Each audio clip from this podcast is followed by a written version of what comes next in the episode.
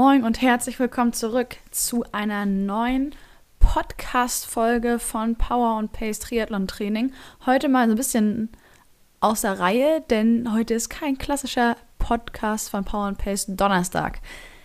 Euch erwartet eine Folge Community Chat mit Tobias Leupold, Mitglied der Community von Power and Pace. Und bevor wir starten, möchte ich euch im Namen der gesamten Crew von Power and Pace ganz herzlich nochmal zu unserer Power and Pace Trophy 2023 am 3. September 2023, wer hätte es gedacht, zur, beim Tribüne Triathlon Norderstedt einladen. Also im Hamburger Norden, unweit von Hamburg, veranstalten wir im Rahmen dieses offiziellen Events die diesjährige Power and Pace Trophy. Ihr habt die Möglichkeit, euch anzumelden, wenn ihr nicht schon angemeldet seid für den Volkstriathlon, sprich 500 Meter Schwimmen, 20 Kilometer Radfahren und 5 Kilometer Laufen, oder den Olympischen Triathlon. Da sind die Distanzen wie folgt, die kennt ihr ja schon. 1500 Meter Schwimmen, 40 Kilometer Radfahren und 10 Kilometer abschließend Laufen. Wenn ihr euch anmeldet und als Teamnamen Power and Pace, alles kleingeschrieben mit einem kaufmännischen und, ähm, mit angebt, dann kommt ihr automatisch in die Wertung der Power and Pace Trophy und sichert euch damit die Chance, als schnellste oder schnellste über die jeweilige Distanz den Pokal zu gewinnen. Und das ist natürlich noch nicht alles, denn ganz klar im Fokus steht, dass wir gemeinsam als Community die Triathlon-Saison 2023 am 3. September gebührend feiern und gleichzeitig gebührend abschließen dürfen. Alle weiteren Informationen zum Event, genauso wie den Link zur direkten Anmeldung für die Tribüne, den Tribüne Triathlon in Norderstedt, findet ihr in unseren Shownotes. Jetzt wünsche ich euch ganz viel Freude mit der aktuellen Podcast-Episode und habt einen schönen Tag. Moin und herzlich willkommen zu einer neuen Podcast-Episode von Power und Pace. Triathlon-Training sage ich immer noch so schön dazu. Aber heute dreht es sich gar nicht unbedingt nur um das pure Triathlon-Training, sondern ich habe ein Mitglied aus der Community hier zu Gast, sprich eine neue, vielleicht sogar Sonderfolge Community Chat, denn ich habe den lieben Tobias Leupold bei mir zu Gast. Moin, Tobias. Hi, Jule oder Servus, wie wir im Süden sagen. Ganz genau. So, Tobi darf ich sagen, ist okay, oder? Ja, bitte. Tobias sagen nur meine Eltern, wenn sie sauer auf mich sind oder so. ja, das kenne ich. Okay, das heißt, ab heute, Leute, ist das Tobi Leupert. Ihr kennt ihn wahrscheinlich genau unter dem Namen auch schon von einigen Facebook-Posts. Jüngst konntet ihr was dazu lesen, wie Tobi nicht nur die Challenge Rot äh, mit Bravour gemeistert hat, sondern auch den Ötztaler Radmarathon. Und genau darüber und äh, über deine gesamte Triathlon- oder Sportreise sprechen wir heute einfach mal. Ja, super. Ähm, bin gespannt, wie du mich einfangen willst äh, bei meinen endlosen Geschichten, die da links und rechts äh, kommen werden. Ich konnte mich ja gut vorbereiten. Ja. Bevor wir aber mit deiner sportlichen Reise starten, vielleicht kannst du dich bei der Zuhörerschaft oder vor allem bei der Community mal mit so zwei, drei Sätzen kurz vorstellen. Ja, gerne. Genau. Ich bin der Tobi, bin 36 Jahre alt, gebürtig aus äh, Bayreuth im schönen Oberfranken äh, auch näher bekannt als die Geburtsstadt von Anne Haug mhm. und lebe seit 2010 in München und bin aber erst seit letztem Jahr tatsächlich auch aktiver Triathlet. Ach, guck an, da tun sich natürlich jetzt Abgründe auf bei ganz vielen Total. Zuhörerinnen und Zuhörern. Das ja. heißt, darauf kommen wir gleich zu sprechen. Ähm, okay, das heißt, aus welcher Sportart kommst du ursprünglich? Das frage ich immer zu gerne. Ja, also ich habe mit äh, fünf Jahren das Tennis angefangen und das war auch die Hauptsportart, die mich eigentlich bis ins ja, Jugendalter auch begleitet hat, auch auf ziemlich hohem Niveau. Dann kam irgendwann Basketball dazu durch meinen Bruder, der ein bisschen älter ist als ich. Der hat mich dann äh, über Streetball zum Basketball gebracht. Mhm. Ähm, und genau, das waren eigentlich bis zum Alter von 17 so die Sportarten, die mich am meisten geprägt haben. Okay, und was war denn ab 17? Ja, da hatte ich dann leider ein bisschen Pech. Ähm, ich hatte zwei Schulter-OPs im Alter von 17 und 18, einmal beim Tennis zugezogen einmal beim Basketball. Waren ein bisschen schwierigere Sachen, gerissene Bizepssehne und eigentlich hat sich dann herausgestellt, dass so das gesamte Schultergelenk eigentlich nicht ganz ideal ist und ich deswegen immer wieder Probleme hatte, dass sich die Schulter ausgekugelt hat. Und dann wurde das Gelenk verengt und mit Schrauben fixiert und das war dann auch das Ende meiner Tennis- und eigentlich auch Basketball-Karriere, nenne ich es jetzt mal, genau. Mhm. Ach, krass. Ja. Okay, das heißt, wenn du damit äh, notgedrungen einen Strich drunter machen musstest und das war dann jetzt Tennis und Basketball beides an Nagel gehangen. Wie bist du dann also im ersten Schritt mal da rausgekommen, sag ich mal, vor allen Dingen als Sportler? Ja, also ähm, ich bin tatsächlich rausgekommen, indem ich mich örtlich verändert habe. Also es war so rund um die um die Abi-Zeit. Ähm, eigentlich war schon der Plan, in Bayreuth zu bleiben, auch an der Uni zu bleiben, vielleicht sogar Sportökonomie oder irgendwas zu studieren. Ähm, nach den Verletzungen war es ziemlich klar, dass äh, das nicht funktioniert und äh, ich bin dann nach Frankfurt zum, mit dem Studium gegangen und hatte auch erstmal eine ganze Zeit lang mit aktivem Sport auch gar nichts mehr zu tun. Also mhm. Ähm, ich habe dann weder Tennis geschaut noch Basketball wirklich verfolgt ähm, und äh, hatte dann irgendwie andere Interessen, ja. Ach krass, okay, also einmal der, der sportlichen Seite gefühlt komplett den Rücken gekehrt, um so ein bisschen ja. Distanz daran zu bringen. Genau, genau. Und ähm, eigentlich war es dann auch so, dass eben meine Hobbys wurden dann vor allem das Reisen und die Fotografie und ähm, habe mich dann darüber echt über Jahre abgelenkt und viele andere Facetten des Lebens kennengelernt. Ja, bis mich dann irgendwie mein, mein Bruder wieder zurück ins Sportleben geholt hat, würde ich fast sagen, ja. Okay, das hat äh, wie genau ausgesehen? Ähm, mein Bruder ist ähm, vor vielen, vielen Jahren mit der kompletten Familie nach Australien ausgewandert. Ähm, und ich hatte das Glück, 2016 ihn besuchen zu dürfen, äh, über Silvester. Und es gibt so eine Tradition bei uns in der Familie, die hat mein Papa ins Leben gerufen, dass man am 1.1. Sport macht. Also das Jahr, das neue Jahr sportlich beginnt, damit man sozusagen das Jahr aktiv begrüßt und damit auch sozusagen den Grundstein für das restliche Jahr legt. Fairerweise muss man sagen, dass ich daran nicht immer sehr aktiv beteiligt war. Also meistens war es dann mein Papa, der irgendwie laufen gegangen ist und hat meinen Bruder mitgeschleppt, solange der noch zu Hause gelebt hat. Und mein Bruder hat es tatsächlich auch, egal wo er gelebt hat, das immer weitergeführt. Mhm. Ähm, und ja, es kam der 1. Januar in Australien und mein Bruder hat gesagt, so, jetzt gehen wir laufen, wie wir das immer gemacht haben. Und ich hatte überhaupt keine Ausrede. Also ich hatte ja Zeit und war da. Ähm, und dann sind wir irgendwo im australischen Dschungel, quasi Landesinneren, irgendwie laufen gegangen, querfeldein. Ähm, ja, waren irgendwie sechs, sieben Kilometer, also nichts Wildes, aber das war quasi so ein bisschen der Anstoß, dass ich mir gedacht habe, ach ja, das ist eigentlich nicht so uncool, was wir da gemacht haben. Mhm. Ja, und so bin ich zum Laufen gekommen. Okay, also wenn du jetzt, gib uns mal einen Abriss, wie viele Jahre hast du nicht wirklich Sport gemacht? Also ich würde sagen, vom 18. Lebensjahr bis so, boah, was war, was, das war, ja, bis zum 30. Also vielleicht mal ein bisschen Fitnessstudio, aber jetzt wirklich so wie früher, ja. Also ich war als Jugendlicher war ich jeden Tag auf dem Sportplatz und jedes Wochenende irgendwo unterwegs. Mhm. Ähm, ich würde wirklich sagen, 10, 12 Jahre eigentlich hat mich Sport eher passiv begleitet als wirklich aktiv. Krass, okay. Jetzt äh, ist natürlich dann die Frage, wie waren denn diese sechs bis sieben Kilometer Laufen gewissermaßen aus der kalten Hose für dich? Ja, ähm, die waren gar nicht so schlimm. Okay. Also ähm, das war natürlich cool, dadurch, dass es halt so abwechslungsreich war und für mich ja jeder Schritt neu war und jede Kurve irgendwie spannend war und wir jetzt auch kein Rennen gemacht haben.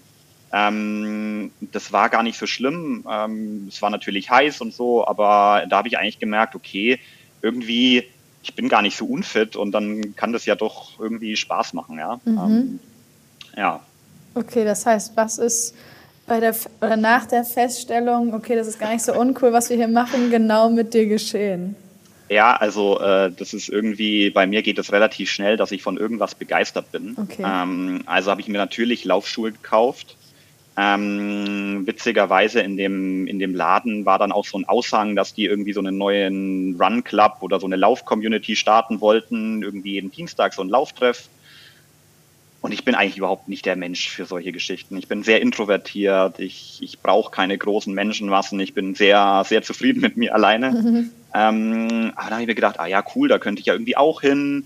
Und ich hatte damals eine, eine ganz gute Bekannte, die eben auch sehr sportlich war und irgendwie ist es dann so dazu gekommen, dass man halt von einmal die Woche laufen zu zweimal, dreimal und dann hat man irgendwann auch wieder Ziele gebraucht, weil ich irgendwie ja seit Kindheit irgendwie ein Mensch war, der Ziele hatte, Turniere, Wettkämpfe.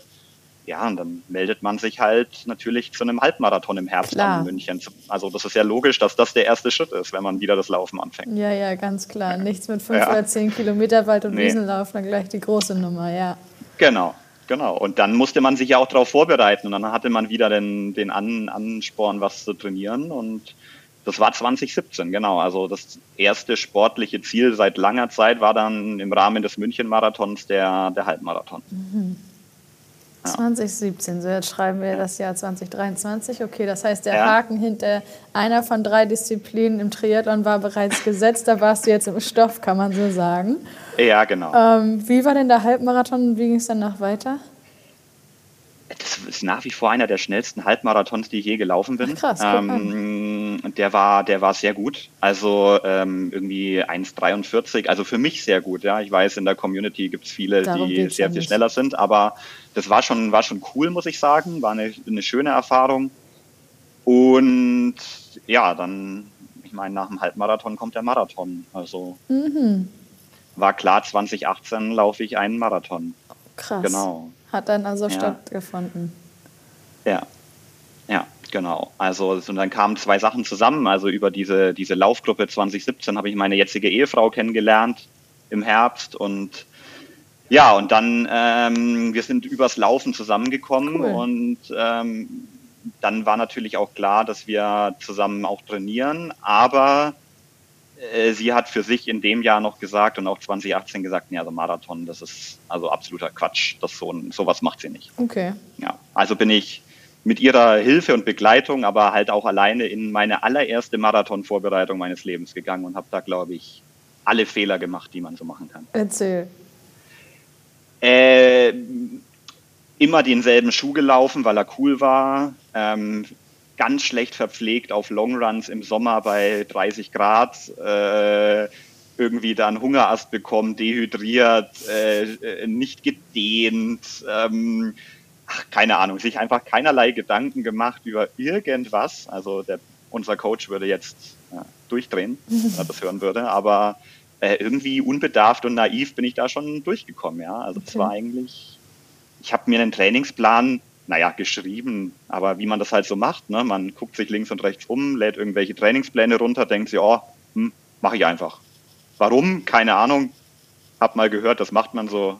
Also, ja. Ja, ich finde, das, das hat einerseits ja den Charme, dass du dir keine weiteren Gedanken machen musst, ne, sondern so Ja. wie jetzt im Triathlon-Trainingsplan auch einfach stumpf abarbeitest. Und wenn du dich Genau. über, äh, um den Rest deines Alltags schon kümmern musst, um den Plan musst du dich nicht weiter kümmern, wenn du ihn installiert hast.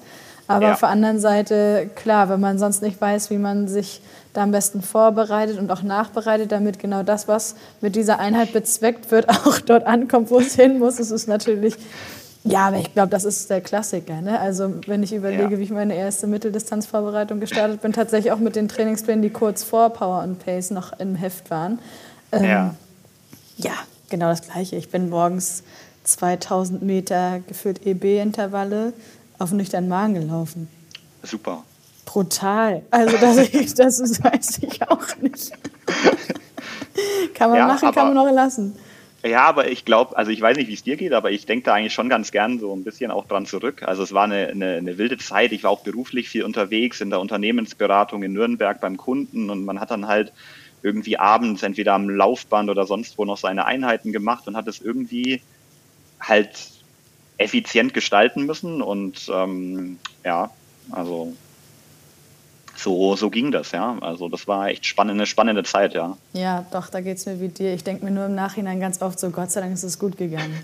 Also ich bin nicht Ja. unnötig oft ausgefallen mit, also ich war gar nicht verletzt, glücklicherweise, aber ich war ab und zu Ja. mal krank.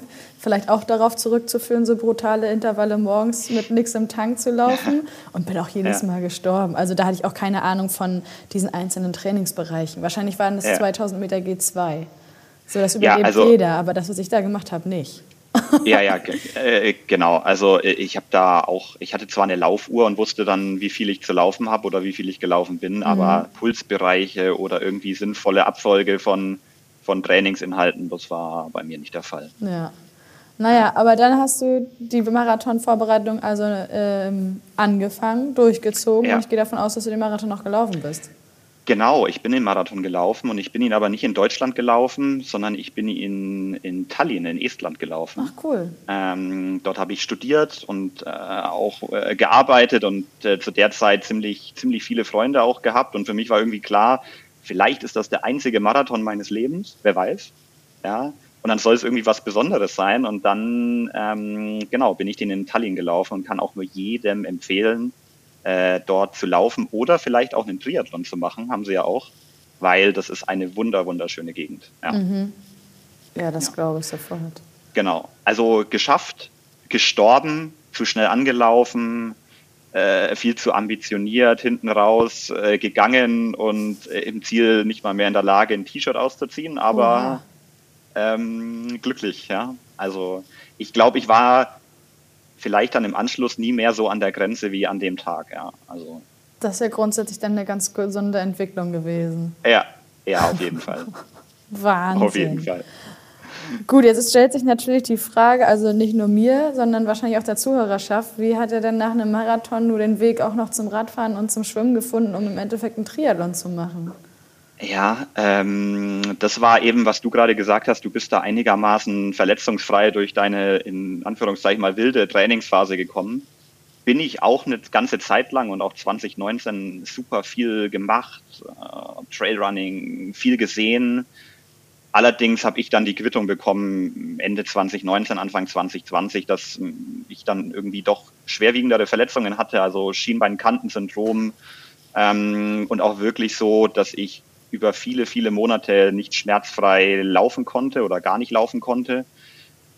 Und dann war es so Anfang 2020 die Überlegung, okay, meine Frau hat, die macht natürlich weiter Sport, ist auch immer ambitionierter geworden, auch selber Marathonläuferin. Wenn doch. Und wenn, ja, natürlich, klar, ähm, das bleibt nicht aus. Ähm, und dann war für mich klar, okay, ich brauche ich brauch den Sport. Also das war für mich zu dem Zeitpunkt klar. Es, es kann nicht wieder so sein, dass ich irgendwie ein Jahrzehnt keinen Sport mehr mache. Wenn ich nicht laufen kann, aber ja auch so, sowas wie Ballsportarten aufgrund der Schulter jetzt nicht wirklich in Frage kommen, dann war irgendwie das nächste, ja okay, dann fahre ich halt Fahrrad. Und wir sind irgendwie im, im Ende Februar oder so in einen Fahrradladen gegangen und ich habe mir da mein allererstes Rennrad für 1000 Euro gekauft. Kenn ich. Und extremes Timing-Glück gehabt, weil zwei Wochen später oder so kompletter Lockdown und alles Mögliche. Und dann bin ich da im, im Rennrad durchs bayerische Voralpenland gefahren, ja. Hammer. Also, genau, und so kam ich zum Fahrradfahren. Aber halt immer noch im Herzen der Läufer. Also ich hatte einen Trinkrucksack auf, wenn ich unterwegs war und Laufschuhe an, also keine Klickpedale, also mir gar keine Gedanken gemacht, ja, wie, also und ich war auch echt, also halt kein Fahrradfahrer im Herzen, sondern schon immer, das Fahrradfahren macht Spaß und es ist cool, aber halt nur solange ich verletzt war. Mhm. So ein mhm. bisschen so vom, vom Mindset her. Ja? Also ich habe mir nicht Fahrradtrikots gekauft oder ja, einfach ein bisschen Radfahren, um sportlich zu bleiben. Aber das ist doch eigentlich genau das, was vor allem am Anfang und äh, später leider immer weniger diese besondere Phase ausmacht, oder? Du behältst dir diese ja. Leichtigkeit bei, du fängst nicht an, irgendwie verkopft zu werden und dir über irgendwelches Equipment Gedanken zu machen, um schneller zu sein oder aerodynamischer, da hast du nicht gesehen, sondern es geht einfach nur darum, möglichst irgendwie Material zu Hause äh, zu haben, was du dir an den Leib klatschen kannst, um dann diesen Sport möglichst gut und schmerzfrei genau. machen zu können. Genau. Also das war wirklich, wirklich total cool und ich bin da auch keine Programme gefahren oder Intervalle, sondern ich habe mir halt einfach ich, ich habe halt ein bisschen was in der Umgebung entdeckt und bin mal zu irgendeinem ja, Starnberger See gefahren mhm. oder wie auch immer. Und das war eigentlich so mein, das erste ja, Corona-Jahr war für mich eigentlich ganz cool, weil ich echt viel entdeckt habe durchs Fahrradfahren. Ja, ich glaube, da geht es dir wie ganz viel. Also ich habe ja. auch, keine Ahnung, wie oft auch schon im Podcast erzählt, dass diese zwei Jahre Corona in meiner Trainingsform mit mir richtig gut getan haben, weil, mhm. wie du auch gesagt hast, ne, du hast schon in den kind, im Kindesalter festgestellt, du brauchst Ziele oder du hattest immer Ziele. Und für mich war es immer so wie bei ganz vielen anderen auch diese zwei Jahre über dieser Wettkampf, der immer wieder verschoben wurde, auf das im ja. nächsten Jahr und im nächsten Jahr und im nächsten Jahr stattfindet. Das heißt, ich hatte irgendwo da dieses Ziel, wofür es sich schon gelohnt hat, immer wieder in die Trainingsschuhe zu steigen.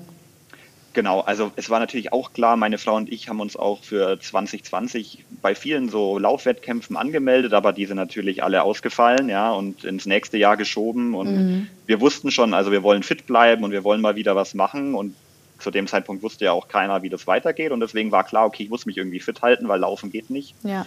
Ähm, und ja, da hat mir das Rennrad äh, echt den, den Hintern gerettet sozusagen. Mhm. Ja. Und gab es irgendwann diesen Moment, während du vielleicht sogar Fahrrad gefahren bist, dass du dachtest, Mensch, das mit dem Radfahren, das taugt mir richtig? Ja, absolut. Also ähm, das ist ganz lustig, weil auch schon damals in der Laufgruppe waren Leute natürlich da, die gesagt haben, boah, ja, jetzt kauft ihr doch mal ein Rennrad und so. Und ich war da immer dagegen, weil ich gesagt habe, ja, noch ein Sport und noch ein Sport. Und ich wusste wahrscheinlich schon im Hinterkopf, dass ich so begeisterungsfähig bin. Und wenn ich damit erstmal anfange, dann, dann will ich das auch noch und dann mache ich noch drei, vier Sachen noch mehr und irgendwie wollte ich das vielleicht auch nie zulassen. Aber es war für mich dann schon klar, okay, das Radfahren ist jetzt dann nicht nur temporär, sondern das wird mich schon auch weiter begleiten. Auch vielleicht auch da schon ahnend, dass man halt nur Laufen jetzt auch nicht das Gesündeste für mich ist. Ja, generell ja. auch nicht, ne? Also. Ja, genau. Da lobe ich mir den Triathlon. Was mich natürlich dazu bringt, wie hast du denn jetzt das, das Schwimmen dann noch hinzugefügt? Also am Anfang gar nicht. Also das, das liegt auch daran, also ich, ich war nie so ein Wassertyp. Ähm, und durch die Schulterverletzungen war es halt auch immer klar, also ich habe Schwimmen nie gelernt, außer im Sport- und, oder im Schwimmunterricht in der mhm. Schule gehabt. Und äh, durch die Schulterverletzung ging das Kraulen auch nie und deswegen hatte ich da nie Ambitionen, ins Schwimmen richtig einzusteigen, weil ich wusste so, ich werde nicht wirklich gut und das ärgert mich immer, wenn ich was mache und nicht das Potenzial sehe, da auch drin gut zu sein. Aber irgendwann habe ich mir halt gedacht, ja, nee, also ich meine, jetzt laufen kann ich prinzipiell schon, ist ja nur eine Verletzung und Fahrradfahren macht mir irgendwie auch Bock. Und wenn ich zwei Drittel schon hab und Triathlon finde ich schon irgendwie cool. Und wenn ich zwei Drittel kann, ja, ich meine, ich werde schon irgendwie nicht untergehen. Und dann habe ich mir gedacht, ja, so eine Halbdistanz, das könnte ich doch einfach mal machen. Nein. Klar, also muss sich ja auch lohnen, wenn man sich mal für was anmeldet. Ähm, so kleine Distanzen irgendwie. Ich weiß auch nicht, in meinem Kopf gab es nichts anderes außer ab Mitteldistanz aufwärts. Okay. Jetzt ist ja, ja, bei Triathlon nichts, was dir irgendwie täglich begegnet, vorausgesetzt du bist nicht in der Bubble unterwegs und hast das irgendwie in deinem Umfeld. Weil wenn ich so überlege, ja. ich weiß, als mein Papa damals angefangen hat mit Triathlon, wusste ich überhaupt nicht, was das ist.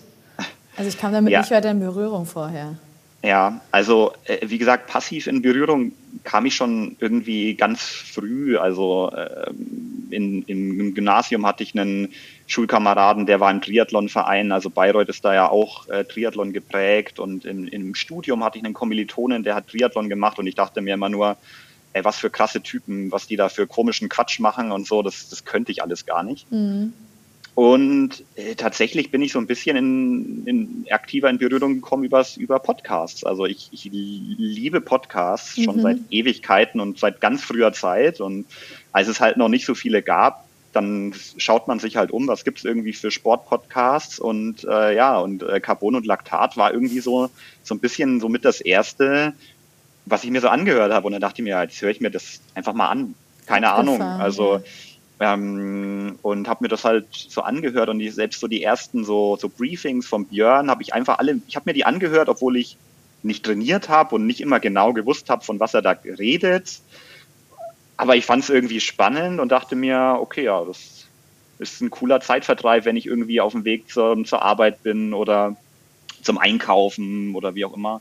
Und so bin ich, glaube ich, so ein bisschen aktiver damit in Berührung gekommen und dann in der Pandemiezeit auch angefangen, das Triathlon-Magazin zu abonnieren, weil ich mhm. mir dachte, ah, das, man braucht ja irgendwie Hobbys, ja, und muss sich irgendwie beschäftigen und ey, das, das kann man ja einmal im Monat lesen.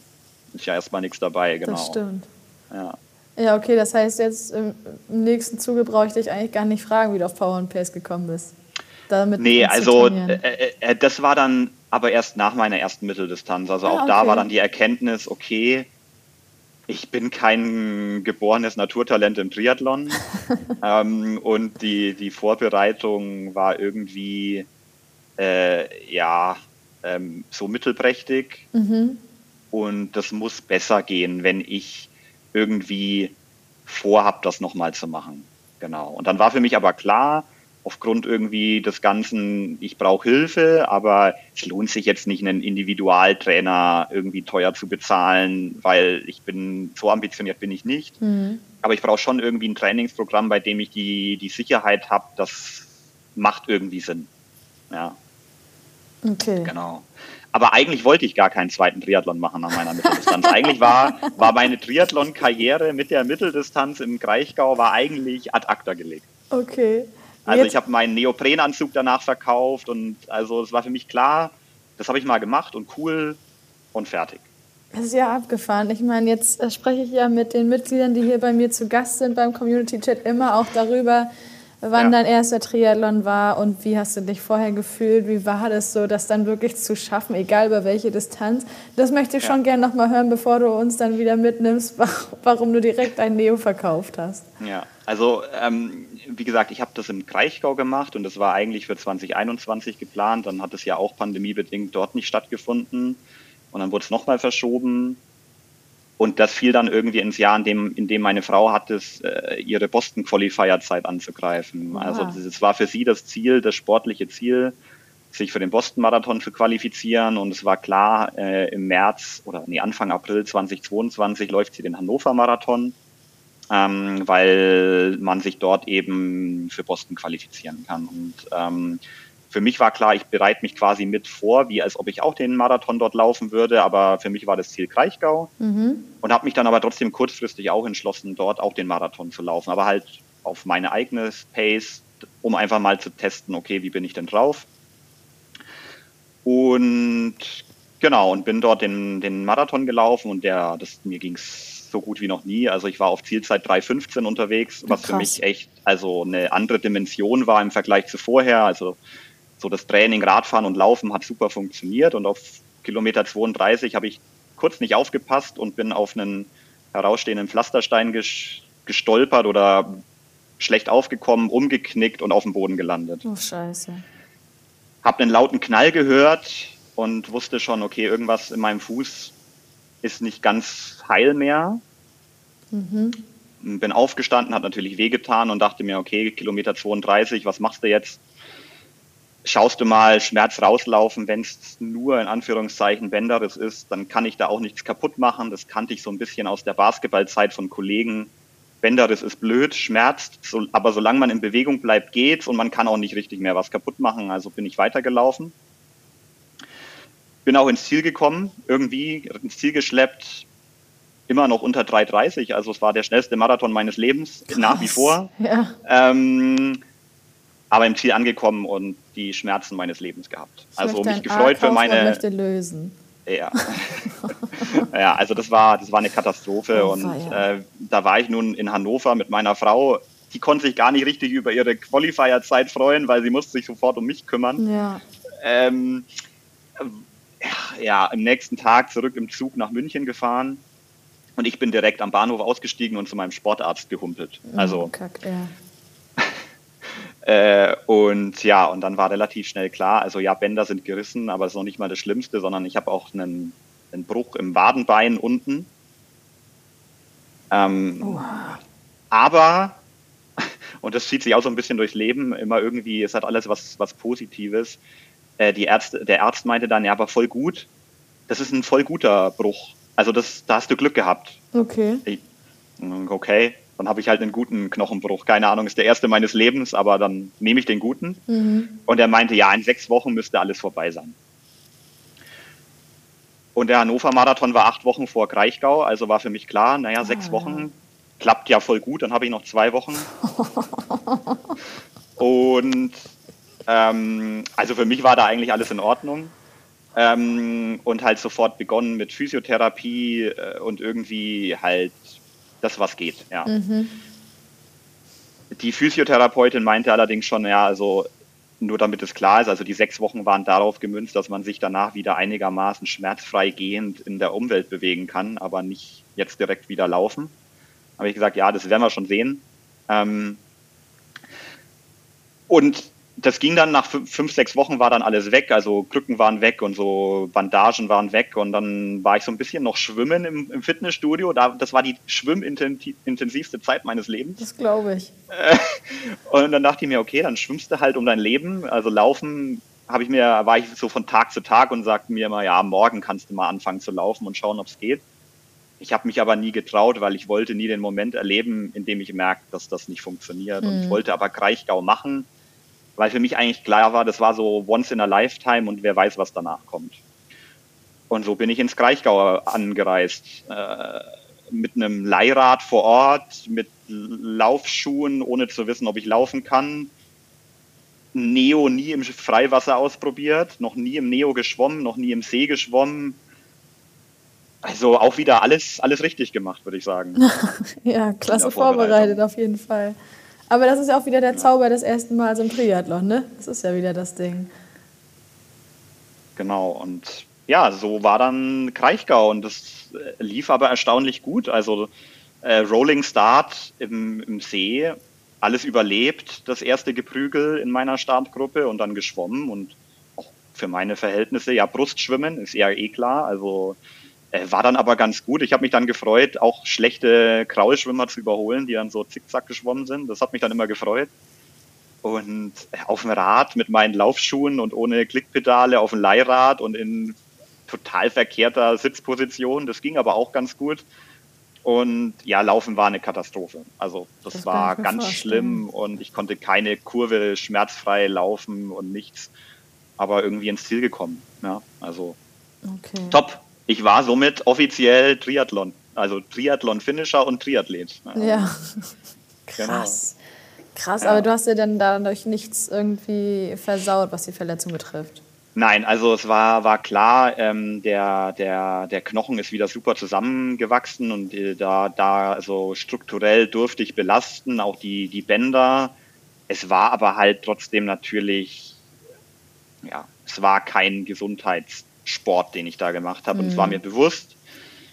Ähm, und ich bin auch manchmal unvernünftig, aber ich habe mir da jetzt nichts irgendwie weiter reingelaufen und ich habe auch das Versprechen, Versprechen gehalten gegenüber meiner Frau zu unserer Hochzeitsfeier ohne Krücken äh, ja, an dem Tag zu sein, genau. Alles klar. Ja. Okay, gut, das heißt, erster Triathlon, aka erste Mitteldistanz im Sack. Neo ja. verkauft, auf dass du wann dann wieder festgestellt hast, das mit dem Triathlon machst du doch nochmal? Ja, also ähm, mein Bruder hat mich dann, dann gefragt, also hat, mir dann, hat mich dann beglückwünscht zum, zum ersten Triathlon und hat mich dann auch gefragt, und planst du jetzt die volle Distanz?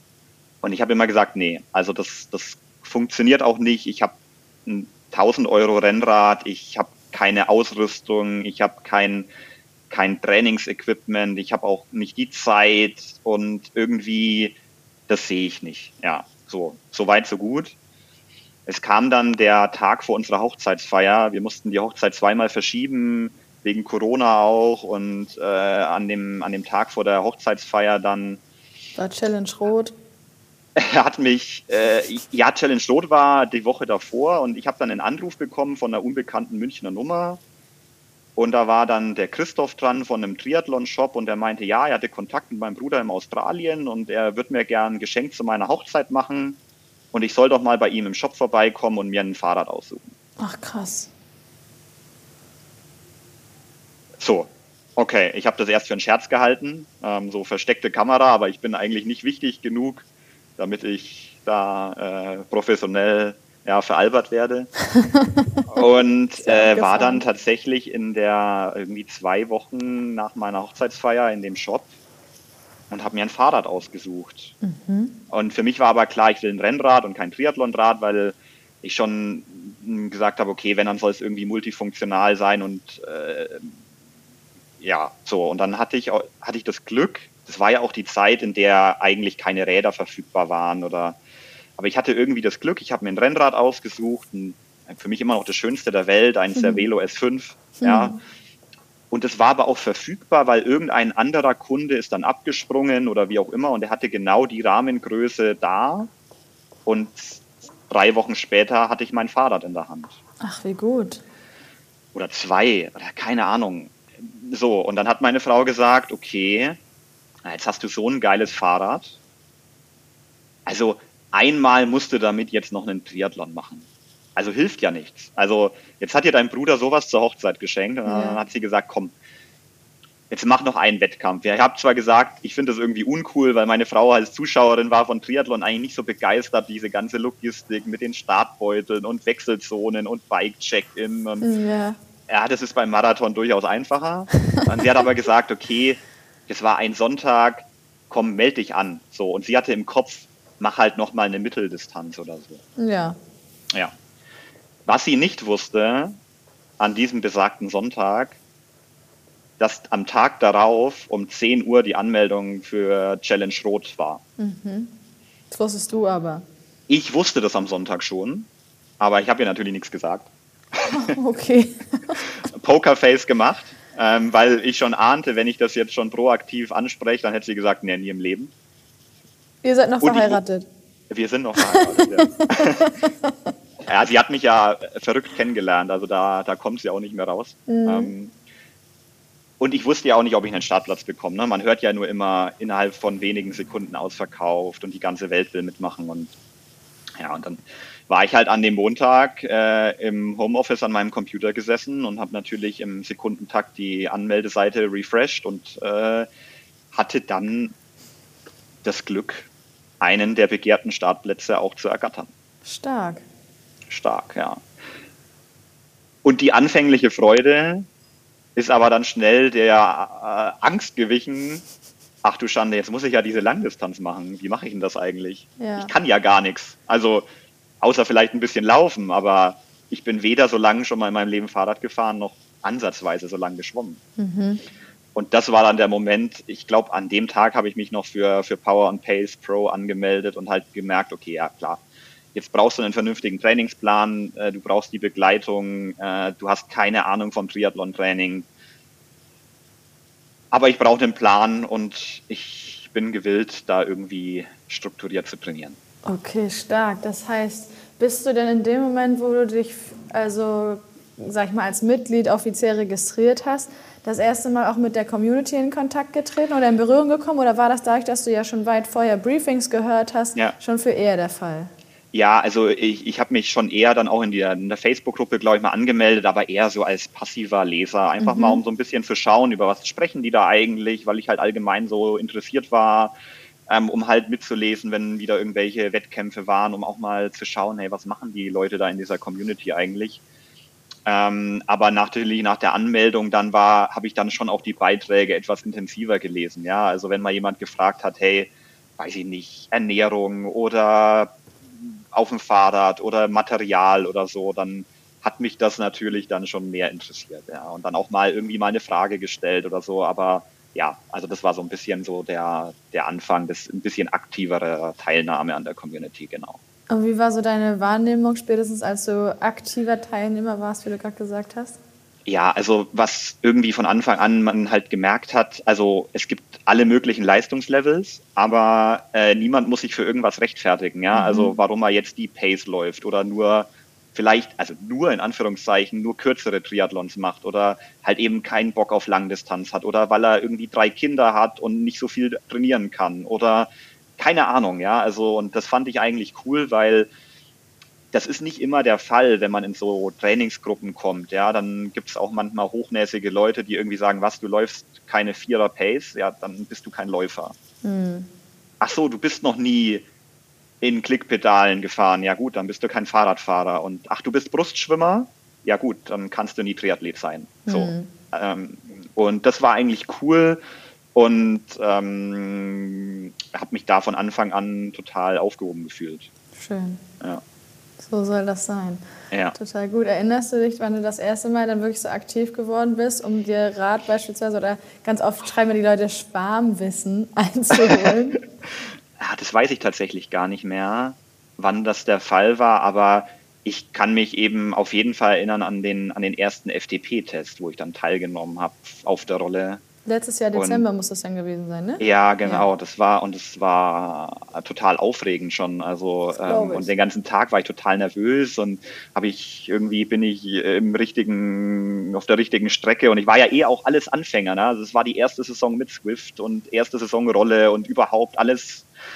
Was mache ich hier eigentlich? Alles erste Mal und ähm, ja, das war das war total cool. Ja. Ach schön, das heißt, wir haben dich ja richtig aktiv ab Tag 1 deines Ja. Triathlon-Weges, Ja. deiner Triathlon-Reise begleiten können. Absolut, Level 1. Hammer. Bei allem, bei allem, ja, genau. Das ist total schön. Und wie war letztendlich der FDP-Test abends für dich? Ja, Himmel und Hölle natürlich. Also äh, oh, äh, ich, ich, ich, ich, kann mich erinnern, irgendwie, ich war bei Minute 15 äh, mhm. und meine Frau ist nach Hause gekommen und hat mich durch die Tür nur irgendwie laut stöhnen hören und atmen und äh, hat äh, nur Kopfschütteln mal kurz reingeschaut, ob ich da noch auf dem Fahrrad sitze oder schon daneben liege. Ja. Aber total cool, weil das war letztendlich ja so ein bisschen auch das erste Mal, dass ich so einen FTP-Wert naja, professionell in Anführungszeichen ermittelt habe, weil davor mhm. war alles nach Gefühl und ja, wird schon passen und so ein bisschen. Und da habe ich mich schon irgendwie, also ja, habe ich mich gefühlt, okay, jetzt bin ich auch Teil dieser Triathlon-Welt und äh, kann auch mitreden mit diesen FTP-Werten und äh, war total spannend, ja. Oh, ähm, und dann natürlich aber auch, also die Freude war dann nur kurz, weil in der nächsten Woche war das Training auf einmal viel härter. Wollte ich gerade sagen. Das ist, also das sagt einem ja vorher auch keiner. Mhm. Ja, ja ähm, das stimmt wohl. Ja, ja, Das, ist der, das ist der Nachteil daran, wenn man sich auf einmal so verbessert hat. Ne? Ja, ja, genau. Aber ja. dann wirst du ja nur im nächsten Schritt immer noch besser. Genau, klar. Aber ähm, ja, also das war, das war total cool. Ja, und das, also das werde ich auch nie, nie vergessen. Ähm, Schön. Ja. Jetzt machen wir mal einen Sprung. Ich meine, wir könnten sicherlich äh, noch ewig darüber sprechen, wie der Dezember lief, wie Januar, März. Ja hast du nicht gesehen. Und ich glaube, es wäre immer noch unterhaltsam, aber wir sind ja manchmal so ein bisschen short in time. Also nicht ja. ganz so sehr, ne? wir wollen ja hier keine zwei Stunden aufnehmen. Ähm, wir machen mal einen Sprung, FTP-Test, neue Werte und du bist das erste Mal in Berührung gekommen mit diesen ganzen komischen Abkürzungen, Werten, ja. Trainingsbereichen und sind jetzt in der Phase, wo du jetzt für dich sagen würdest, das war die heiße Phase auf dem direkten Weg Richtung Rot. Wo befinden wir uns da ungefähr? Ich würde schon sagen, so März, April. Mhm. Also ich bin, bin super durch den Winter gekommen, auch keine Krankheiten oder Verletzungen. Ich habe bewusst Laufeinheiten weggelassen, dafür mehr Radeinheiten gemacht, wie es der Björn ja auch immer gesagt hat. Ne? Da kann man so ein bisschen spielen, je nachdem, wie man seinen Körper so kennt. Und ähm, ja, und hatte eigentlich auch nur ganz kurz mal irgendwie so ein Tief. Und aber wenn halt dann die Einheiten länger werden, äh, dann wird es halt interessant und dann merkt man auch, okay, will man das eigentlich wirklich oder hat man sich eigentlich nur was eingebildet und ist dafür gar nicht bereit. Kurzer Einschub, was heißt für welche Trainingskategorie hast du dich entschieden?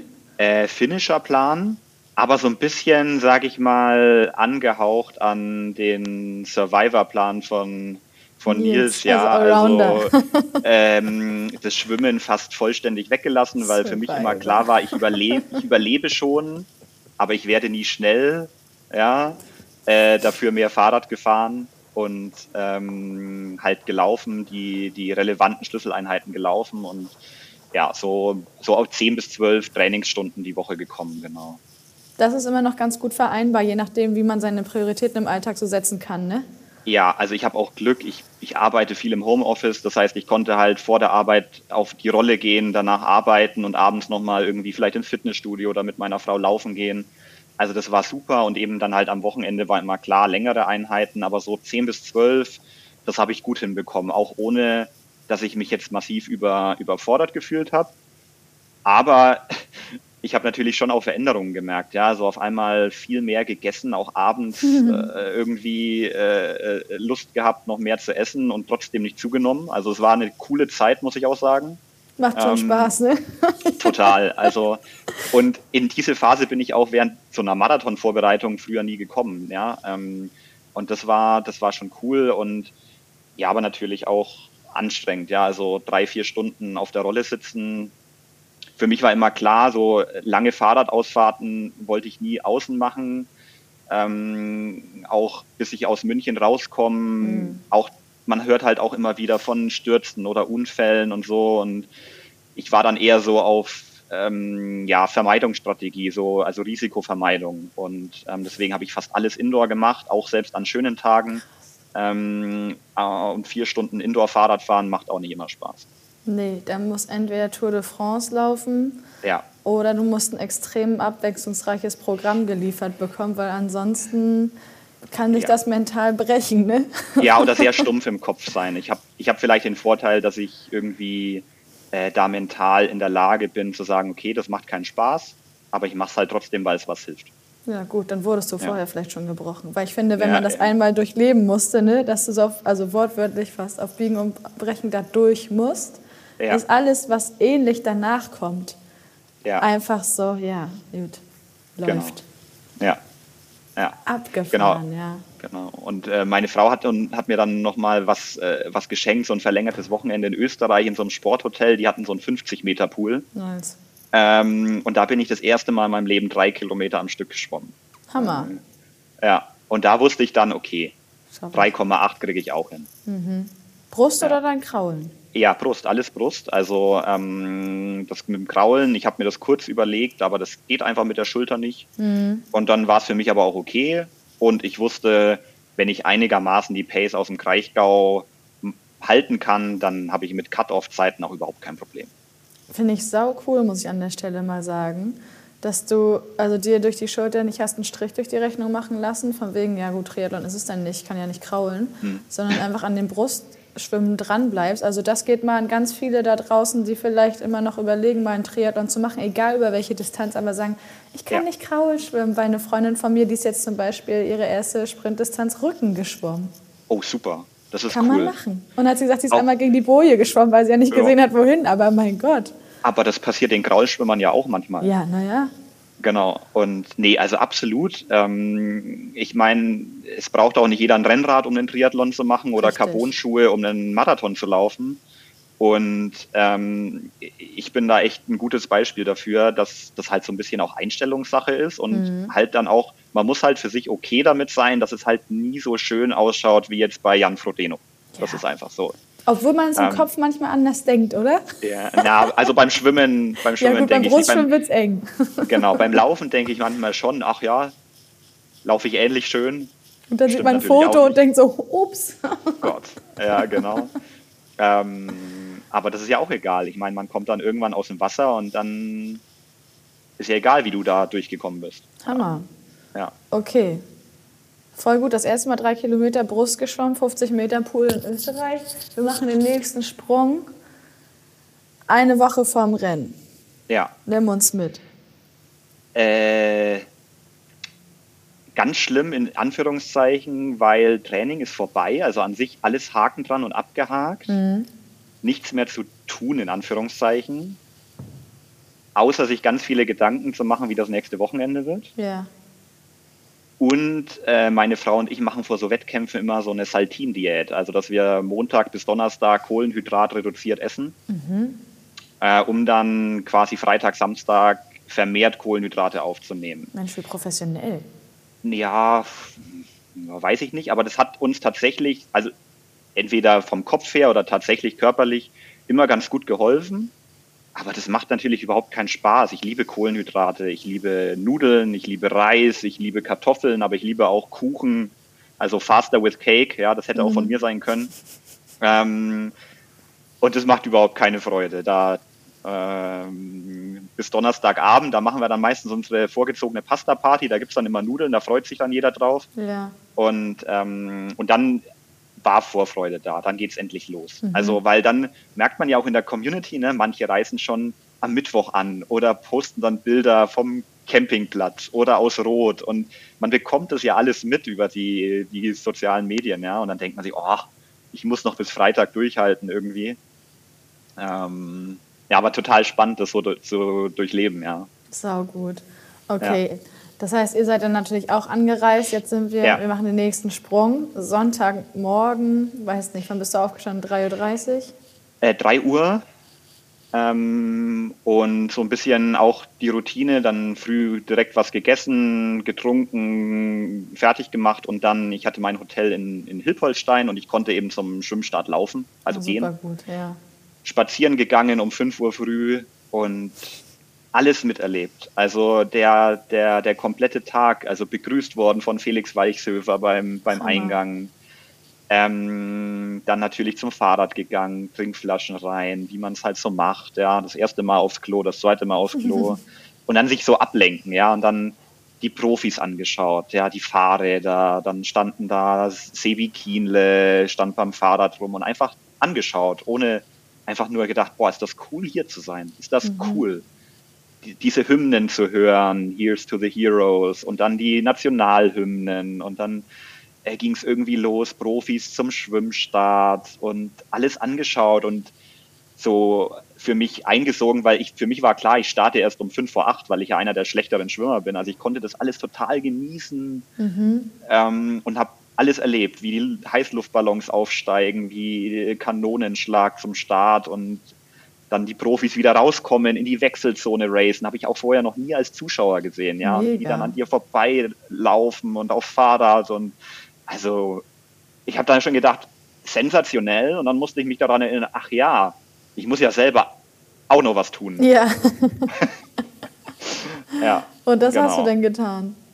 Genau, und dann halt, ja, Neo angezogen zum Schwimmstart, ähm, ab in den Kanal und dann losgeschwommen. Ja. War gut? Lief's gut, das Schwimmen? Ja, viel besser als erwartet, tatsächlich. Mhm. Also ich bin eine Stunde 33 geschwommen. Stabil. Total cool für mich. Also ähm, viel schneller als erwartet und dann raus und dann aufs Fahrrad und natürlich viel zu schnell losgefahren. Ich habe dann noch irgendwie, äh, ich glaube, Chelsea Sodero gerade so über die, die Brücke huschen sehen mit ihrem Rad und dachte mir, ja cool, da fahre ich jetzt einfach hinterher. Ups. In Gedanken natürlich, ne? Klar, ja, ja, also ja. nicht ansatzweise die Geschwindigkeit. Und ah, total Spaß gemacht, ja. Also und dann ab aufs Fahrrad und da durch Mittelfranken zu radeln, ja, total cool. Mhm. Aber auch in dem in der Gewissheit, ja, ich habe ein Rennrad mit Aufleger, aber aufgrund der Schulter habe ich da halt auch die Thematik, dass ich mich nicht sehr lange auf die auf den Aufleger legen kann. Also mhm. ähm, das ist dann halt immer ein bisschen frustrierend, aber ist halt so und der Körper verkrampft dann ein bisschen und ja, irgendwie äh, geht es aber. Also man ist auf der ersten Runde so voller Adrenalin und äh, nimmt das alles mit und diese ganzen Stimmungsnester und ja, ich meine, Solarer Berg brauche ich niemandem was davon erzählen, aber das ist einfach, einfach klasse. Also mhm. und dann auf der Strecke überholt worden, Laura Philipp hat mich überholt, äh, Lars hat mich überholt und alle natürlich auch angefeuert, ja, äh, dass die hoffentlich schneller sind als ich auf dem Fahrrad. Ähm, und auf der zweiten Runde wurde es dann etwas zäh, weil es natürlich einsamer wurde. Mhm. Und ich dann auch muskulär so gemerkt habe, boah, im Schulterbereich, im Nackenbereich, im Rückenbereich, ja, ich sitze halt nicht so perfekt auf dem Fahrrad. Und dann war es halt vom Kopf her, nach mir, okay, ja klar, aber ist ja nur noch eine Runde, passt schon. Ja, das hast du ja geübt zu Hause, ne? genau, und mit dem ähm, Kopf. genau mit dem Kopf schon die, diese Rückenprobleme kannte ich so vorher gar nicht. Mhm. Und ich dachte mir auch schon, boah, Probleme im unteren Rücken, wenn ich da jetzt dann auf die Marathonstrecke gehe, keine Ahnung, was das noch für ein Tag wird. Mhm. Was wolltest du Aber auch irgendwie. ja, also in der Wechselzone dachte ich, oh Gott, ich bin 85 Jahre alt und kann mich nicht zu meinen Schuhen runterbücken. Ähm, hab mir dann aber Zeit gelassen, ähm, habe mich dann auch dazu entschieden, nicht im, im Triathlon-Einteiler zu laufen, sondern in Laufhose und Tanktop. Mhm. Ähm, so ein bisschen so für mich vom Kopf her, der Läufer kommt da wieder raus und äh, das hat immer geklappt und du hast dich immer gut gefühlt in solchen Outfits und ähm, losgelaufen und gemerkt, oh, das ist gar nicht so schlecht. Hammer.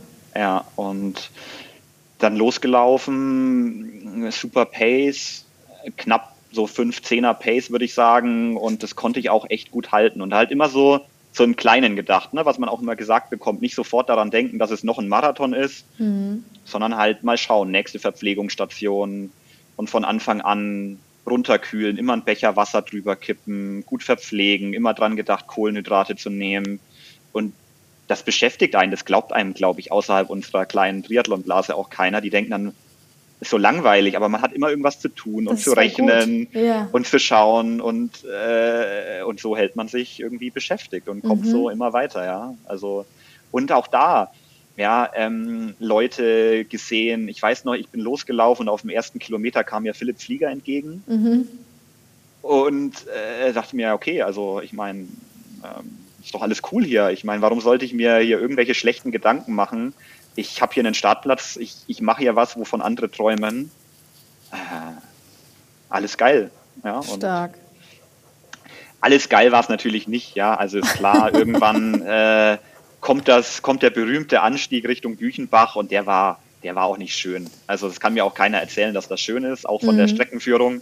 Ähm, äh, und da habe ich natürlich auch gekämpft und war nicht mehr in der 15er Pace. Ja, und es wurde hinten raus langsamer, aber, aber am Ende alles gut. Keine, keine Schmerzen im Sinne von, also Verletzungsschmerzen oder so gehabt und ähm, wusste dann, ja, das wird ein, ich komme ins Ziel und ich komme auch in einer ordentlichen Zeit ins Ziel und ich kann das hier alles wirklich genießen und mit, mitnehmen. Ja, also Hammer.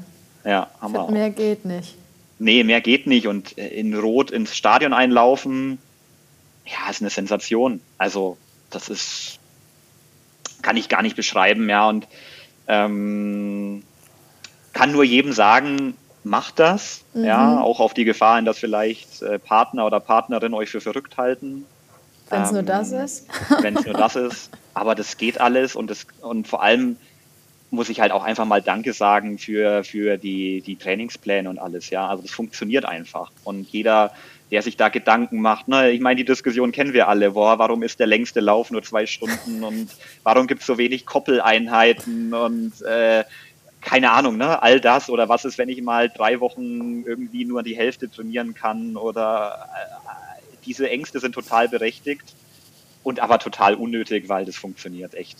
Also da. Hut ab, Hut ab und also alles perfekt und ich bin, glaube ich, so ein bisschen auch bei, bei uns, also ich habe viel, viel Läufer bei mir in der, im Freundeskreis und ich, ich sage immer allen, ihr müsst nicht fünfmal die Woche laufen, um einen Marathon zu finishen. Zweimal reicht auch. Mhm. Ja, macht's halt clever. Wunderbar. Ja. Ach, total gut. Ja. So, jetzt ist fast eine Stunde rum. Das ist auch gar nicht schlimm. Das bedeutet nur, dass wir für den Ötztaler Radmarathon nicht ganz so viel Zeit aufwenden. Aber wir können ja schon mal sagen, das war ziemlich genau zwei Wochen nach Rot.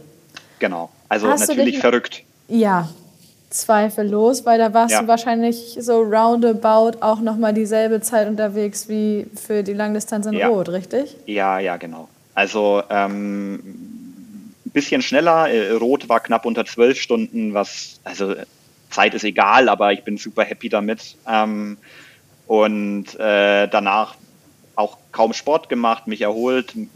Mein Körper hat mir auch ziemlich klar gemacht, dass ich auch Erholung brauche nach so einer Langdistanz. Mhm. Und ähm, für mich war der Ötztaler dann aber gar nicht mehr so groß. Ich dachte mir, naja, ich, äh, wenn, wenn du eine Triathlon-Langdistanz machst, dann ist es ja nur noch Fahrradfahren. Also ja nur noch ein, ein was davon. Ja, nur noch. das ist ja total einfach. Wir ja. können ja noch mal kurz eine Randnotiz hier hinzufügen. Nur noch ja. Fahrradfahren beim Ötztaler Radmarathon bedeutet 227 Kilometer fahren und dabei weiß nicht, ich glaube, vier Pässe zu bewältigen, vier, ja, über genau. 5000 Höhenmeter ebenso. Ja. Und jetzt kommst du, nur Fahrradfahren. Ja, und das erste Mal, also ich habe beim, ich habe da genau das gleiche gemacht wie damals im Kraichgau. Ne? Ich war noch nie bei einem Rennrad-Wettkampf. Äh, ähm, ich bin noch nie im Pult gefahren. Ähm, ich bin einmal in meinem Leben auf einen Alpenpass hochgefahren, aber halt noch nicht auf vier. Mhm. Ähm, ich bin noch nie so eine lange Distanz gefahren. Aber ich, ich wusste ja schon eine ganze Menge. Also ich wusste, dass ich zwölf Stunden am Stück Sport machen kann. Ich wusste, dass ich mich verpflegen kann, weil das hat in Rot perfekt funktioniert. Und ich weiß, dass ich gerne auf dem Rennrad sitze und mir Berge Spaß machen. Und ähm, das war eigentlich für mich gar kein Thema, dass ich das nicht schaffe. Stark. Ähm, was aber halt ein Thema war an dem Tag, war die extreme Hitze. Ja, ähm, also Rot war ja dagegen sehr entspannt. Ähm, Und Rot war schon warm, ne? Entschuldige, Rot war warm, genau. Ähm, da hatte man aber halt die Möglichkeit, zum Beispiel auf der Laufstrecke alle eineinhalb Kilometer sich Wasser drüber zu kippen. Bei so einem Fahrradwettkampf kommen die VPs so alle 40 Kilometer. Mhm. Ähm, und wir hatten in Südtirol 42 Grad gemessen. Ja, und das war natürlich neu. Und wenn man dann bei 42 Grad äh, in den letzten Alpenpass reinfährt, dann denkt man sich auch so manches Mal, warum man diesen Quatsch eigentlich macht. Mhm, kann ähm, mir vorstellen. Aber ja, das ist auch ein Highlight. Und ich bin total, also äh, ich weiß, dass ich da echt ein Glückskind bin, das alles machen zu dürfen. Und ich bin da verletzungsfrei durchgekommen, was auch wichtig ist, sturzfrei. Ähm, und konnte das, soweit es geht, auch genießen und für mich mir immer wieder bewusst machen, wo ich hier eigentlich bin und was ich hier eigentlich erleben darf und ähm, auch da wieder was zu tun, wovon andere echt nur träumen. Und ähm, kann sagen, ich bin damit knapp über elf Stunden ins Ziel gekommen und Stark. auch das ohne spezielles Radtraining, sondern auch ja nur in Anführungszeichen dank der Power- und Pace-Trainings, ja, also des mhm. Trainingsplans. Und äh, ich hatte nie konditionelle Probleme, sondern es war halt die Hitze, ein bisschen so Verkrampfungen aufgrund Salzverlust und so, aber das hat man halt da einfach. Und ich sag mal so, wenn ich jetzt zwei Wochen vorher nicht rot gehabt hätte, wäre ich sicherlich nochmal deutlich besser durchgekommen, aber das ist am Ende auch egal. Ähm, ich bin ins Ziel gekommen und durfte das erleben und super, also perfekt. Ich finde das total schön. Du hast nämlich, als du das bei Facebook gepostet hast, auch abgeschlossen mit den Sätzen unter anderem wie ähm, man sieht, dass mit den Trainingsplänen und einer gesunden Einstellung alles möglich ist. Und dann dachte ich, ja. guck mal, ich glaube, ganz viele denken von sich und da bin ich mir sicher, dass es auch so stimmt, dass sie eine gesunde Einstellung haben, aber auch mhm. einfach mal das nach draußen bringen, drüber sprechen oder es zumindest ja. erwähnt haben, finde ich auch ganz, ganz wichtig, weil das macht ja, wie wir auch bei anderen Posts mit andre, von anderen Mitgliedern festgestellt haben, das macht ja was mit den Leuten. Einfach ja. festzustellen, ich bin nicht alleine oder krass, vielleicht bin ich zu verkopft und kann ein bisschen gelassener an die Sache rangehen, weil dann klappt es vielleicht sogar noch viel besser oder es klappt überhaupt dann erst. Auf jeden Fall und ich, ich bin mir auch ziemlich sicher, dass das eigentlich fast noch wichtiger ist als die körperliche Verfassung. Also ähm, egal, was man für Ziele hat, ähm, wenn, wenn man vom Kopf her irgendwie mit sich im Reinen ist und auch weiß vielleicht auch, warum man das macht und dass das auch okay so ist, wie man das vorhat, mhm. dann hilft das total, ja. Und das hilft im Training, gewisse Trainings durchzuhalten. Also weiß ich nicht, 30, 30er oder so ein FDP-Test, das macht keinen Spaß währenddessen. Also nicht stimmt. durchgehend.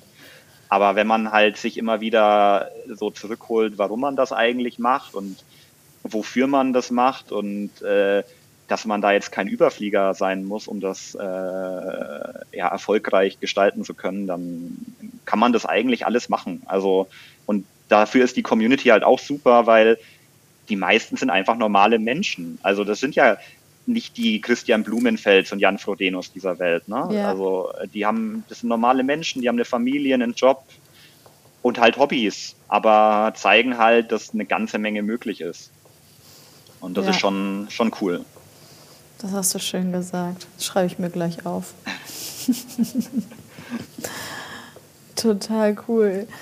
Jetzt weiß ich zum Beispiel von meiner Kollegin Anna Bruder, die da in Frankfurt ihre allererste Langdistanz auch gefinisht hat, dass es da danach gar nicht so lange anhielt, diese Euphorie es geschafft zu ja. haben, sondern irgendwie sie ein bisschen ernüchtert wurde durch die Feststellung, okay, dieses ganze Projekt ist jetzt gerade vorbei, ich habe diese Langdistanz ja. geschafft und sie sprach auch davon, dass sie gewissermaßen so ein Loch gefallen ist. Mhm. Wie war es jetzt für dich? Jetzt hattest du zwei Wochenenden, sag ich mal, pure Action, auch innerhalb ja. von zwei Wochen. Das heißt, nach ja. Rot wurde natürlich nicht abgeschaltet und gedacht, ach du Schande, das war's jetzt und was mache ich, sondern Ötztaler Radmarathon stand an.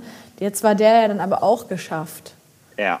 Wie ging es ja, dir also danach? Also ich kann das von, von Anna echt auch unterschreiben und nachvollziehen. Also es ist tatsächlich so, ich bin gerade in so einer Phase, in der ich nicht so viel Lust habe auf Sport und mich auch echt fast zwingen muss, was mhm. zu tun, was ja eigentlich krass ist für jemanden, der gerade gesagt hat, er ist vor ein paar Wochen in Rot irgendwie über die Ziellinie gelaufen. Ja. Aber aktuell fehlt mir da so ein bisschen so der, der Antrieb, aber ich habe auch gelernt, dass das auch okay ist. Also und man da auch auf seinen Körper ruhig hören darf. Vom Kopf her hat mir geholfen, dass ich auch viele Leute kenne, die sowas nicht machen, ja. Und die natürlich völlig begeistert sind, was ich da alles auf die Beine stelle. Und ich mir denke, ja, also machen ganz viele andere auch, aber wenn man dann mal in Kontakt kommt mit Leuten, die halt auch so gar nicht sportliche Ambitionen haben, für die ist man der, ist man ja so ein Halbgott und die dann sagen, boah, voll cool, ich bin letzte Woche fünf Kilometer im Park gelaufen und das war dieselbe Pace, wie du im Marathon in Rot gelaufen bist, dann denkt man sich schon, ah ja, so bin schon ein cooler Typ irgendwie.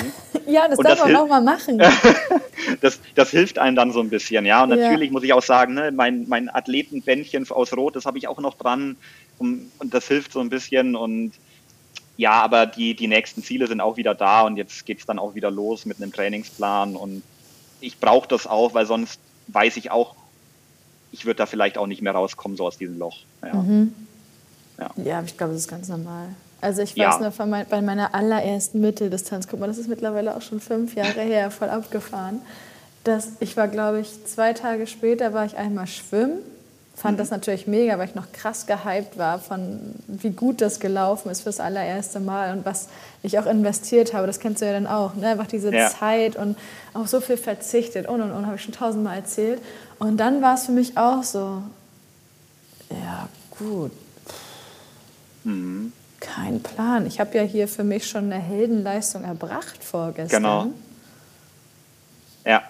Das und was ist das nächste jetzt? oder wie ja. kann ich das noch toppen oder so. Aber das hatte ich in dem Moment gar nicht. Ich weiß nicht, wie es dir okay. ging, aber wie gesagt, so unmittelbar danach, also ein paar Tage danach, weiß ich, habe ich nicht darüber nachgedacht, ist jetzt das nächste eine Langdistanz oder, also für mich stand schon fest, ich mache das irgendwie nochmal, aber noch nicht wann mhm. und so, sondern es war einfach dieses, okay, das liegt jetzt gerade hinter mir. Ich habe acht Monate krass investiert, es war ganz toll. Ja.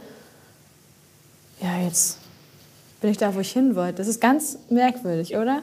Ja, total. Also, ähm, weil ja auch wieder so ein Lebensabschnitt, ich meine, es sind ja trotzdem dann auch acht Monate oder so, das, das äh, begleitet einen jeden Tag und auf einmal ist das weg. Ähm, und ich, ich verstehe das total, weil man kann, also dieser Stolz und so, dieses Event, verfliegt irgendwann natürlich wieder, die Welt dreht sich weiter und äh, die Menschen interessieren sich auch irgendwann nicht mehr dafür, dass du vor vier Wochen irgendwas gemacht hast. Ja, das stimmt. Ähm, und äh, ja, aber warum soll man jetzt früh um sechs noch aufstehen, um irgendwas zu trainieren? Weil zwingt dich ja keiner. Richtig. Ja. Ja, aber den Arschtritt, ich brauche den, weil sonst, ich, ich bin so ein, so ein Mensch, der funktioniert auch wirklich sehr gut über Pläne. Mhm. Ich kann auch mal damit leben, keine zu haben, aber das ist wirklich nur temporär. Ich wollte gerade sagen, wie ähm, lange? ja, äh, bis, bis August. Dann haben meine Frau und ich wieder einen neuen Trainingsplan. Genau. Okay, und wir können jetzt an der, an der Stelle sagen, es ist der 19. Juli. Wenn die Folge erscheint, ist es schon ein bisschen später. Ja. Aber ja. Knaller, ey. So, das heißt, es sei dir absolut gegönnt, ne? jetzt mal so Luft an die Sache zu lassen oder auch ein bisschen Raum zwischen die Events und dich zu bringen oder im jetzigen Moment. Dann trotzdem die Frage, Tobi, wie geht's weiter? Ja, ähm, ich werde den New York Marathon laufen im Herbst. Krass. Ähm, Wann ist der genau? Anfang November, glaube ich. Mhm. Ähm, deswegen auch äh, im August wieder der Trainingsplan, damit wir so gute zwölf Wochen irgendwie haben, da sinnvoll strukturiert drauf zu trainieren. Das wird nicht auf eine Bestzeit gehen, aber man will natürlich auch einen Marathon irgendwie vernünftig äh, laufen und äh, genießen können. Und das Schöne am New York Marathon wird auch, wir betten das ein in einen langen Urlaub. Ähm, ja, sehr gut. Und deswegen kommt da jetzt dann schon so langsam Freude auf und danach mal schauen. Also äh, wie meine Frau immer sagt, ich habe eine ganze Menge blöde Ideen im Kopf. Mhm. Äh, aber ich habe auch offizielles Anmeldeverbot für irgendwelche Wettkämpfe. Ähm, Sehr sympathisch. Weil, weil, ich in der Vergangenheit leider bewiesen habe, dass ich mich sonst für so einen Quatsch wie den Ötztaler Radmarathon oder die Challenge Rot anmelde. Mhm. Aber der Sport wird weiterhin irgendwie ein Bestandteil sein und ähm, Inwieweit der aktive Triathlon tatsächlich Bestandteil sein wird in der unmittelbaren Zukunft, wird sich zeigen. Ähm, für mich ist klar, Langdistanz, das war super und das war der perfekte Tag in Rot, aber aufgrund auch der Einschränkungen, auch durch meine Schulter und so, und äh, wird es wahrscheinlich, ja, bis auf weiteres die einzige Langdistanz auch bleiben. Okay. Aber vielleicht ist irgendwann mal in der mittel- oder fernen Zukunft vielleicht doch mal so eine kurze Distanz drin. Ja, also ich ja. meine, ich muss sagen, ich habe am Wochenende Hamburg verfolgt mit Begeisterung und dachte mir, ah, das ist aber cool und man, vielleicht macht es auch irgendwann mal Spaß und vielleicht kriege ich meine Frau irgendwann mal dazu überredet, dass wir vielleicht mal irgendwann zusammen so eine Sprintdistanz machen, auch wenn sie sagt, nee, sie hat keinen Bock auf äh, Freiwasserschwimmen und äh, aber mein Gott, äh, schauen wir mal. Ja, na vor allen Dingen wohnt ihr ja dann auch in einer Umgebung, wo ganz, ganz viele kleinere und auch etwas größere Wettkämpfe stattfinden. Ja. Also, keine Ahnung, das, was mir spontan einfällt, ist Ingolstadt, wo ungefähr auch, glaube ich, alle Distanzen geboten werden und, ja. und, und. Also da habt ihr ja wirklich mit einem Steinwurf entfernt viele Möglichkeiten. Genau, oder man verbindet wieder mit irgendeiner Reise oder so. Also mal das schauen. Aber ähm, Genau, aber ich durfte mit, mit voller Entspannung das, äh, den Anmeldetag für Rot verfolgen und habe mich mit jedem in der Community gefreut, der einen Startplatz bekommen hat. Ähm, das glaube ich. Aber habe dann in meiner Rot-Espresso-Tasse den Kaffee genossen und für mich gewusst, okay, das passt. Ich werde ja. das als Zuschauer verfolgen, am Fernseher oder wie auch immer, aber für mich erstmal nicht mehr. Ja, ist doch völlig in Ordnung. Also das finde ja. ich, ich hoffe, ganz viele von euch da draußen spitzen jetzt immer mal wieder, besonders die Lauscher und äh, fühlen sich einfach deine ganz entspannte Einstellung zu dem Ganzen zu, ähm, zu Gemüte. Ja. Ist natürlich ne, nicht zwingend, aber ich finde, es kann ganz viel helfen, sich über, also einfach mal einen Perspektivwechsel vorzunehmen. Ja, und auch vielleicht sich so ein bisschen selber so den, den Druck zu nehmen. Es muss nicht jeder eine Langdistanz in seinem Leben gemacht haben. Mhm. Es muss auch nicht jeder an einem Triathlon-Wettkampf teilgenommen Richtig, haben. Also zum ja. Beispiel auch das, was Nils gemacht hat mit seinem Do-it-yourself-Triathlon. Das ist einfach cool und ich finde, es geht eher mehr um so Erlebnisse für sich selber zu schaffen und ganz viele freuen sich über so eine Wettkampferlebnis und das verstehe ich total. Ähm, aber das ist überhaupt kein Zwang und wenn für sich jemand selber entscheidet, okay, brauche ich nicht, dann ist das echt vollkommen in Ordnung und nicht schlechter als irgendwer, der in seinem Leben vielleicht schon an 200 Wettkämpfen teilgenommen hat. Richtig. Schön. Ich könnte keine besseren Schlussworte finden, Tobi. Super. Ich danke dir vielmals für dieses sehr offene, ehrliche, sehr unterhaltsame Gespräch, das wir hier heute führen durften. Ja, danke dir. Äh, hat mich total gefreut. Und ähm, vielleicht ist es ja für den einen oder die andere irgendwie Hilfe oder Inspiration. Und ansonsten bleibe ich der Community natürlich treu, wie auch immer, über Podcasts, über die Facebook-Gruppe oder was auch immer. Und wünsche allen anderen ganz viel Freude äh, mit und um den Triathlonsport. Aber es gibt auch noch was anderes auf der Welt. Wunderbar. Ich hoffe einfach, dass du uns auf dem Laufenden hältst, auch wie es in New York dann gelaufen ist und dass ja. ihr euren Urlaub genießen könnt. Genießt den Juli, bis es dann im August wieder losgeht. genau. Und viel, viel Erfolg für die Vorbereitung. Super. Vielen, vielen Dank. Euch da draußen auch herzlichen Dank fürs Einschalten. Ich hoffe, ihr hattet heute mindestens genauso viel Spaß wie ich beim Zuhören und dann ganz viel Spaß beim Training, beim Beine hochlegen, beim Tapern oder was auch immer gerade bei euch ansteht. Bis zum nächsten Mal. Macht's gut. Sweat in your eye, pain in your bones, hunger in your gut, got that fire in your soul, burn in your chest, find it hard to breathe, stumble in